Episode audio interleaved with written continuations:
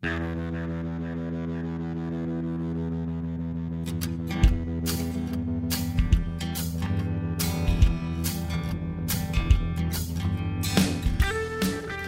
aí, pessoal, beleza? Aqui é o Guigo Pinheiro. E aqui é o Hugo Renault. Juntos nós somos o Motorama. É isso aí. E esse aqui é o Motoclube, o podcast do Petronas Sprinta. E nele a gente vai fazer aqui o comentário sobre aquele videozinho que a gente soltou lá nas redes do Petronas Sprinta. Se você acompanha o Petronas Sprinta nas redes, você provavelmente viu um videozinho que a gente soltou do top 5 de pilotos de Fórmula 1 que são aficionados por motos. A gente vai trazer ainda vários outros temas, lógico, relacionados às motos nesse podcast e também lá no top 5. E aqui é a nossa chance de comentar e falar um pouquinho, né, com um pouquinho mais de tempo sobre aquelas motos que a gente falou lá no vídeo, não é isso, Hugo? Claro, afinal de contas, são muitas as motos que aparecem lá, são cinco pilotos, cada um deles tem as suas motos favoritas. E aqui, Guigão, é onde a gente vai ter o espaço para poder falar um pouco mais sobre cada uma dessas motos, sobre um pouco dessa paixão que esses cinco pilotos lendários apresentam para nós. Mas antes da gente chegar lá e falar de cada um deles, é claro, a gente precisa lembrar que o Petronas Sprinta é o óleo lubrificante mais adequado para sua moto e que está presente também lá no MotoGP. Petronas Sprinta é a conexão máxima entre você e a sua moto. Bora lá, Hugo Renault? Que tal se a gente começar em grande estilo, igual a gente começou lá o nosso vídeo? Vamos começar falando do Ayrton Senna, cara. Talvez, talvez, é, talvez o maior piloto de Fórmula 1 brasileiro, que já, sem querer desmerecer os outros, é claro, mas tem Mas se a gente for pela emoção, para mim é o melhor piloto de Fórmula 1 de todos os tempos, né? Eu tenho certeza que muita gente que tá escutando concorda comigo. Sim, inegável isso. E marcou todo mundo que é fã não só de Fórmula 1, como também das motocicletas em geral, porque Senna foi um apaixonado por motos, né? Se você for garimpar por aí, você encontra muitos registros do Ayrton pilotando, principalmente Ducati. Eu cito que ele tinha uma paixão enorme pela marca italiana, né? Porque dá pra gente encontrar fotos dele na Panigale. A Ducati usou o nome dele para lançar diversas Panigales aí, a Panigale Senna, uma moto lendária. E dá pra ver o Senna também pilotando Monster e com a Galisteu na garupa. É, é um dos primeiros modelos né, da Ducati Monster. É, é um vídeo que a gente até colocou um trechinho dele lá no top 5 que foi em vídeo na rede do Petronas Sprinta. E ele tá andando nessa Ducati, nessa Monster, Adriane Galisteu ali na garupa dele. É uma cena muito legal, um dos primeiros modelos da, da Monster. E quando ele acelera é massa, porque o boné dele voa, né? Vai cair na pista, assim, é muito massa. É, esse vídeo tem toda uma estética muito marcante para quem viveu os anos 90. Consegue se identificar ali, né? Não só o visual da moto, que como você bem falou, se não foi a primeira, Monster provavelmente foi uma das primeiras. Visual dele, o visual dela, né? Da Adriane Galisteu, o boné que sai voando, a roupa dos dois, incrível, né? Eu acho que a Ducati, assim, deu. Combinou legal, assim, com o Senna, né, velho? A gente vê. é, eu, não sei, eu não sei se é porque também é, o, o cara tem, tem a pegada de, de esportividade, né? Lógico, gente- todos os caras que a gente vai falar aqui, todos os pilotos, eles têm uma pegada maior com esportividade, lógico, são pilotos de Fórmula 1, né? De alta performance, então estão ali acostumados com a adrenalina. Mas não sei, cara. Olhar o Senna em cima de uma Ducati, seja a Monster ou seja até aquelas Panigale mais antigas e tudo, é, dá um match, né, velho? Dá match. Parece que combinou muito bem com o cara, A velho. Matt, eu tenho certeza que à medida em que ele se identificou com a marca, provavelmente a marca se identificou com ele e também falou: ó, a gente tem uma mina de ouro aqui, um, um dos maiores pilotos de Fórmula 1 de toda a história, gosta das nossas motos. Então vamos fazer esse casamento virar. E virou, e vira até hoje. Mas a paixão do Senna pelas motos não se limita só às motos esportivas. E ele gostava até de umas trail também, né? Existem registros dele aí com a Honda NX150, que é uma trail que, por mais que não tenha sido lançada aqui no mercado brasileiro, aqui no mercado brasileiro, lá fora teve uma certa fama e outras, e outras motos da Honda também que a gente não viu aqui, mas o mundo lá fora viu, o CB100, VT250.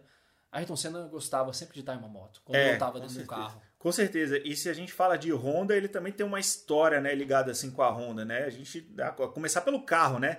Um dos carros mais conhecidos do Ayrton Senna é o MP4, que ele pilotou na época em que estava na equipe da Honda. E assim, o, o, o nome Honda tá muito próximo do Ayrton Senna, né? Inclusive eu lembro de um vídeo que eu vi nas redes sociais há um tempo atrás, que é muito louco, dele pilotando um carro esportivo da Honda é, num circuito fechado. E é um vídeo muito que ficou muito famoso porque ele está fazendo ali o punta-taco, né? Que é Sim. aquela técnica de aceleração e, e frenagem para o carro. E, e, com uma câmera focada ali para o pé dele, onde ele tá de mocassim e meia branca. Olha cara. só. é muito style, né, não é, então Senna? É. Bora pro próximo? Bora pro próximo. Quem é o próximo da lista, Hugo? Cara, eu vou falar o nome dele aqui, eu vou falar com certeza errado. Você fala melhor que eu. Sebastian Vettel. Nem é assim que fala, né? É, se a gente for falar no, no alemão mais correto, né, seria Sebastian Vettel, né? Porque em alemão o V se pronuncia como F. E olha só, mais uma curiosidade que você aprende aí no podcast Motoclube, olha só. Motoclube também é cultura. Vettel começou a sua vida em duas rodas a bordo de uma Cagiva 125, né? Foi a primeira moto dele. Né? Já começou Bem, começou com o pé no chão, a 125, né? Legal, gostei da sensatez do Vettel, mas o cara não parou por aí. Hoje em dia ele tem. Ele é dono de uma das coleções. Quem sabe tem uma das maiores coleções de moto clássicas do mundo, né? Se tem alguém que pode ser dono de tanta moto clássica, assim, uma frota belíssima, é ele. Eu lembro de estar acompanhando alguma das temporadas mais recentes aí da Fórmula 1, se eu não me engano, 2017, talvez. E, e, lembro de, em alguma das etapas ali, eu estar tá assistindo e apareceu a cena do, do próprio Vettel, né, andando ali nos boxes, né, fazendo aquele passeio. Normalmente tem que tem distâncias longas ali no boxe para fazer alguma coisa numa torre de comando, o que for. E, e ele estava numa Bonneville, era uma Bonneville azul bebê, se eu não me engano, era uma T100 ali da época. Eu acho tudo. mesmo que é uma T100, provavelmente de algum ano da década de 60, é onde ficou muito famoso aquela cor ali azul bem claro, né? Bicolor com cinza ou branco ali embaixo. Essas cenas é, são bem legais mesmo. O, Mas, que eu, o que eu posso dizer é que o Vettel provavelmente tem um gosto bem parecido com a gente aí das motos, eu né? Eu acredito que sim, né? Porque além de pilotar Triumph, direto ele aparece pilotando Suzuki e Kawasaki também, e sempre uns modelos anos 70 total, né, cara? Dois cilindros, quatro cilindros, em máquinas lendárias dessas marcas tão famosas. Aí o cara gosta muito da inglesa, gosta das japonesas também. Mas é, tem pé, um, os dois pés no, no mundo do clássico ali, né? Quando se refere às duas rodas. É, o cara é fã das lasanhas, assim fã como das a gente, lasanhas. né? Gosta das lasanhas, das motos que dá trabalho de Gosta das velharias. Das velharias. É, todo mundo sabe que a gente, quer dizer, não vou dizer todo mundo, né? Porque muita gente que tá ouvindo aqui esse podcast está conhecendo a gente pela primeira vez. Com certeza. E se você não conhece a gente ainda, procura lá no Motorama, Isso. né? Procura no YouTube Motorama, que você vai achar, vai ver muito conteúdo legal sobre motos. Mas quem já conhece sabe que a gente é fã de motos clássicas e de motos antigas, né? Inclusive até já tivemos alguns modelos aí antigos, né? Que dava é. muito trabalho pra gente, né, Hugo? É, essas lasanhas sempre gera muita fumaça e dá muita dor de cabeça. Mas não é todo mundo que gosta só de relíquia, né? Tem gente que prefere as modernidades e tá mais certo, a gente também se amarra muito, né? Sabe quem mais se amarra em motos ultramodernas? Quem? Mark Webber Ex-piloto? Ex-piloto, né? É, então, na verdade, eu acabei de te responder aqui que é Mark Webber e eu fiquei na dúvida agora, Hugo Renan. Eu não sei se é Mark Webber ou Mark Weber, mas eu acho que é Mark Weber. Eu acho que ele é um Mark fã da internet, Weber. ele é um, um Weber. Vai repetir a mesma piada do vídeo, maravilha, tá é, Exatamente, é isso aí. Mas é, esse cara, esse a gente pesquisa, ele e as motos dele, as coisas que a gente vai encontrar lá é KTM 1150, quando ele tá na pista acelerando é sempre uma Honda CBR, um cara vanguardista, né?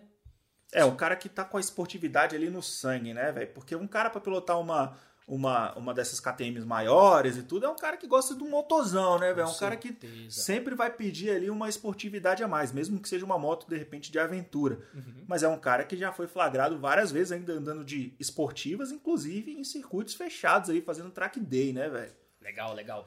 Como se ser piloto de Fórmula 1 não fosse adrenalina o suficiente na vida do sujeito, ele ainda gasta ali um dia, algumas horas, botando motos no track day. Vai gostar de adrenalina sim, cara. Sabe qual foi uma das coisas que o Weber disse aí publicamente que é o que mais atrai ele é, no mundo das motos? Ele recentemente tinha falado que o, o, lance da liberdade e o senso de independência era que justamente trazia ele um pouco ali de esquecer um pouquinho da, da Fórmula 1, dos carros e ir para as motos, né? Talvez seja um pouco clichê demais falar disso daí, né? Liberdade, independência, a gente está muito acostumado a ouvir as pessoas sempre falarem sobre isso aí de moto, mas é um clichê totalmente válido, né, Hugo Renan? Com certeza é um clichê, mas é um dos clichês mais verdadeiros que existem, né, cara? É, a gente pode se identificar aí com o Weber, né? quem não procura um senso de liberdade, um senso de independência, estando em cima de uma moto? É uma das coisas que a moto traz pra gente aí. E tá mais, ele tá mais do que certo em, em usar a moto como uma válvula de escape lembrar disso aí, esquecer um pouco os problemas, porque é claro que ele tem os problemas dele, todo mundo tem, cara. Não importa se você é um mero mortal, se você é um super atleta, piloto de Fórmula 1, todo mundo tem seus problemas, galera. E a moto é uma das ferramentas que nos ajuda a esquecer desses problemas, nem que seja é. até o momento de você desligar ela e voltar para eles. Com depois. certeza, é a famosa mototerapia, né, que muita gente fala. Mototerapia, é verdade. Ela existe, cara. Ela, é ela existe, com ela é certeza. É Ó, tem mais um cara aqui que eu queria trazer, Hugo. Eu sou fã desse cara. Para mim é um dos pilotos mais sensacionais de Fórmula 1. É um cara que, assim, durante a história dele, né, a trajetória dele na Fórmula 1, ele foi injustiçado algumas vezes, ou de repente até. Você acha? Acho. Ou de repente até ele não conseguiu mostrar todo o potencial que ele poderia ter, mas é um cara assim que já se provou ser um dos melhores pilotos de Fórmula 1 de todos os tempos. Eu tô falando do espanhol Fernando Alonso, que inclusive tem um ótimo gosto de capacetes, cara. O cara, sempre as pinturas do capacete é? do cara é uma coisa que eu fico sempre ali é, admirando. É, o Alonso, na real, ele é, mais um fã de esportiva, né, velho? Sim, sempre foi flagrado sim. ali andando de esportiva, inclusive uma das vezes que ele foi flagrado foi com uma Aprilia RS 660. Você tá ligado que moto é essa, né? Eu tô ligado, sim, essa moto, cara. É uma pena a gente não ter ela aqui no Brasil, né? Não tem, não tem a RS 660 aqui no Brasil. E também não tem nenhuma Aprilia, né? Porque a Aprilia, infelizmente, é uma montadora que atualmente não está presente aqui no nosso mercado. Espero que isso mude aí. E um dia, quem sabe, a gente possa ver essas belíssimas máquinas aqui. Uma montadora que faz motos de vários estilos, né? Não se prende a um estilo só, que é o que a gente gosta de ver, né? Principalmente. Agora, não tem como negar que a RS 660 provavelmente é um dos marcos do, do catálogo da marca, né? Tanto é que atualmente é um padrão da indústria.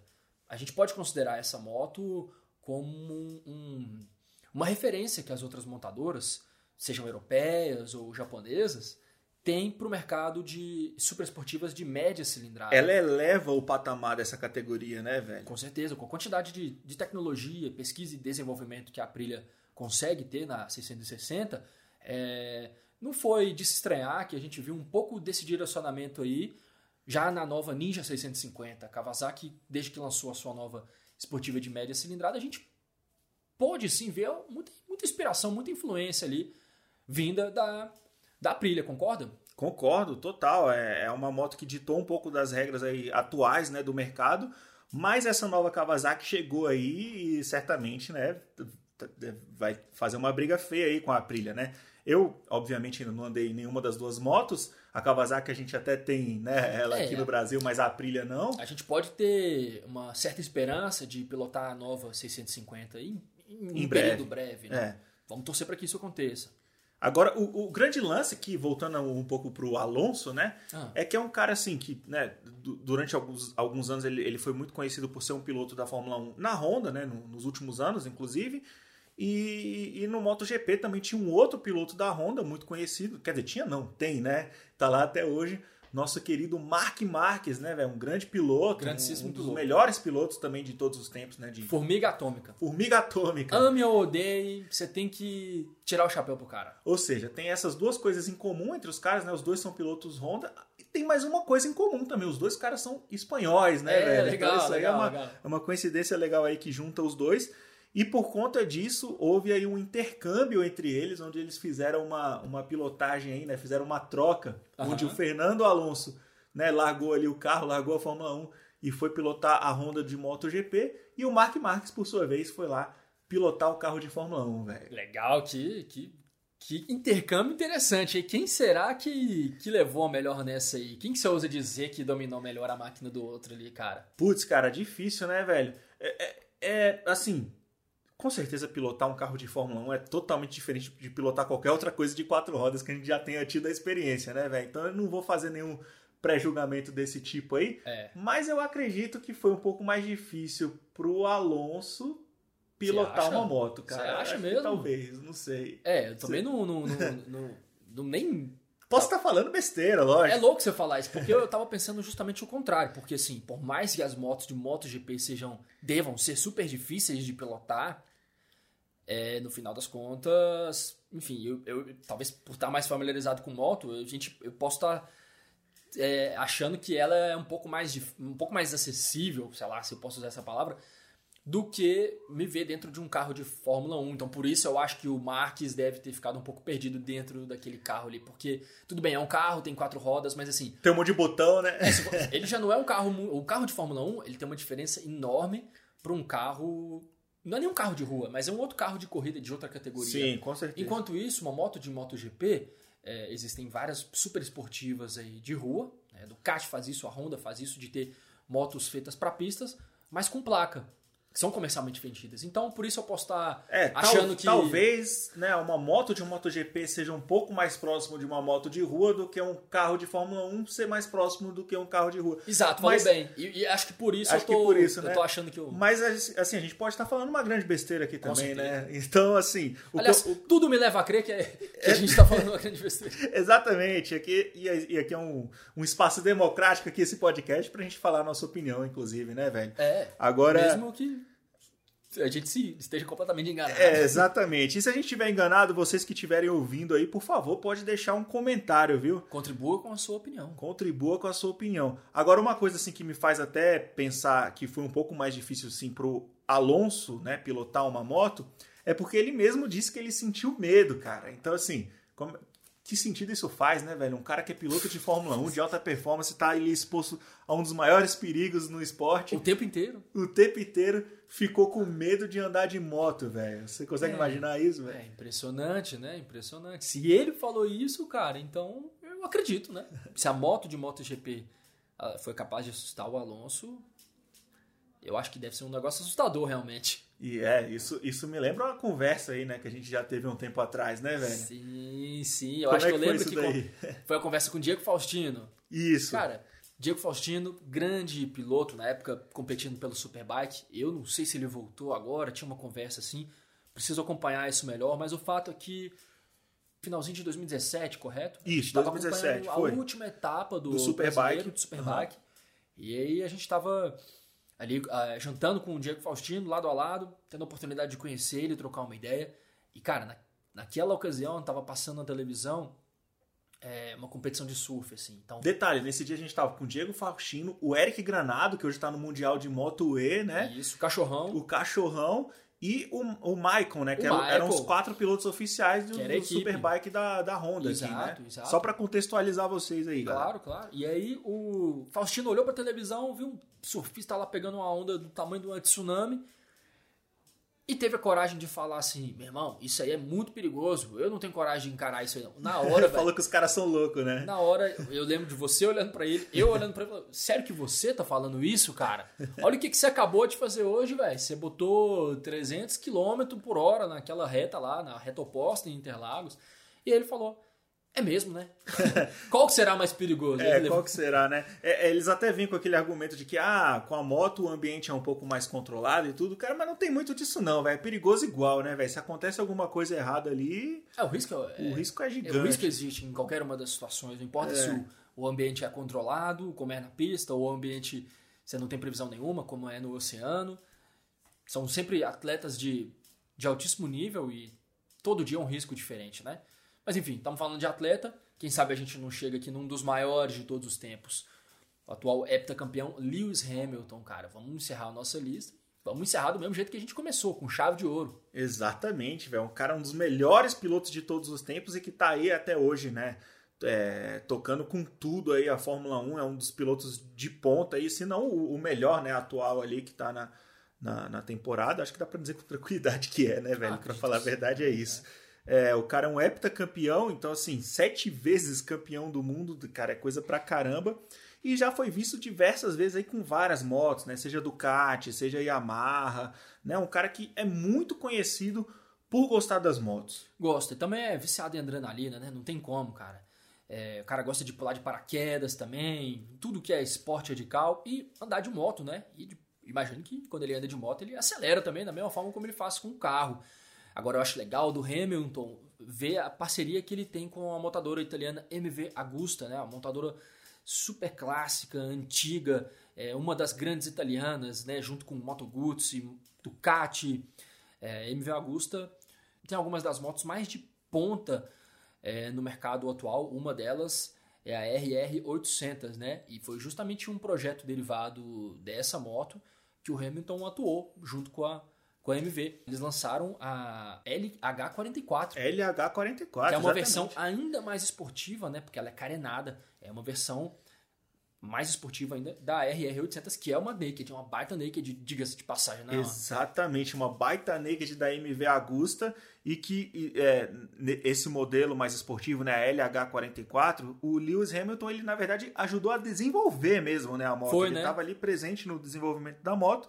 E vale ressaltar aqui que LH44 quer dizer justamente, né, Lewis Hamilton, Lewis. né, as iniciais dele, E e o 44, que é o número que ele usa no carro dele, né? Então, assim, é uma moto que foi ali. É uma grande homenagem ao piloto, né, velho? Um cara é. que tá sempre colando aí com a MV Agusta, sempre colando né, com as motos italianas ou as motos esportivas, nakeds, enfim, é um cara que realmente tem essa paixão por motos. gosta de coisa boa, né? Tá certo ele. Eu também, se eu pudesse. Ó, Se eu pudesse, é a mesma coisa. Agora, rapidão, Diga. uma coisa é que, assim, se a gente falou do Alonso, né, sendo, tendo, tendo uma parceria legal com um piloto de, do MotoGP, a mesma coisa o Lewis Hamilton fez É também. verdade, e foi com lembrado. o cara dos caras, né, velho, no Foi. MotoGP, velho. Foi com o Rossi. É legal ver essa mesma experiência de intercâmbio que a gente viu lá com, entre o Alonso e o Max rolar dessa vez com outros dois mestres supremos, cada um na sua especialidade ali, né? Valentino Rossi e Lewis Hamilton. Caramba, ali os deuses lá do mais alto panteão falaram assim, bicho, o É, lugar de vocês aqui tá reservado. E foi, falando em Rossi, foi impossível não lembrar dele enquanto você falava do Hamilton. Enquanto você dava.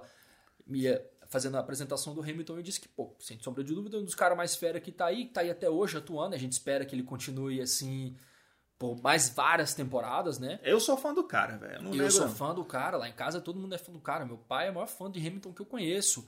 Seria ótimo ver ele pilotando durante muito tempo ainda, porque recentemente a gente viu o Rossi, infelizmente, é, anunciando que essa vai ser a última temporada dele É. no MotoGP.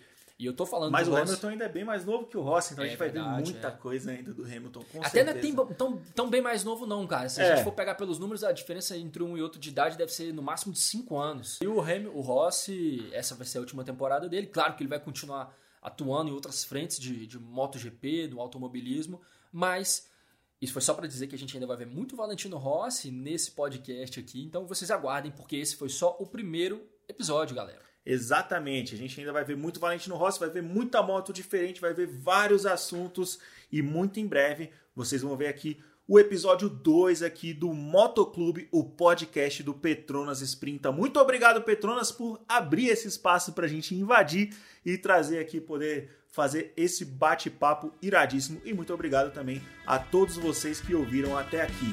Valeu!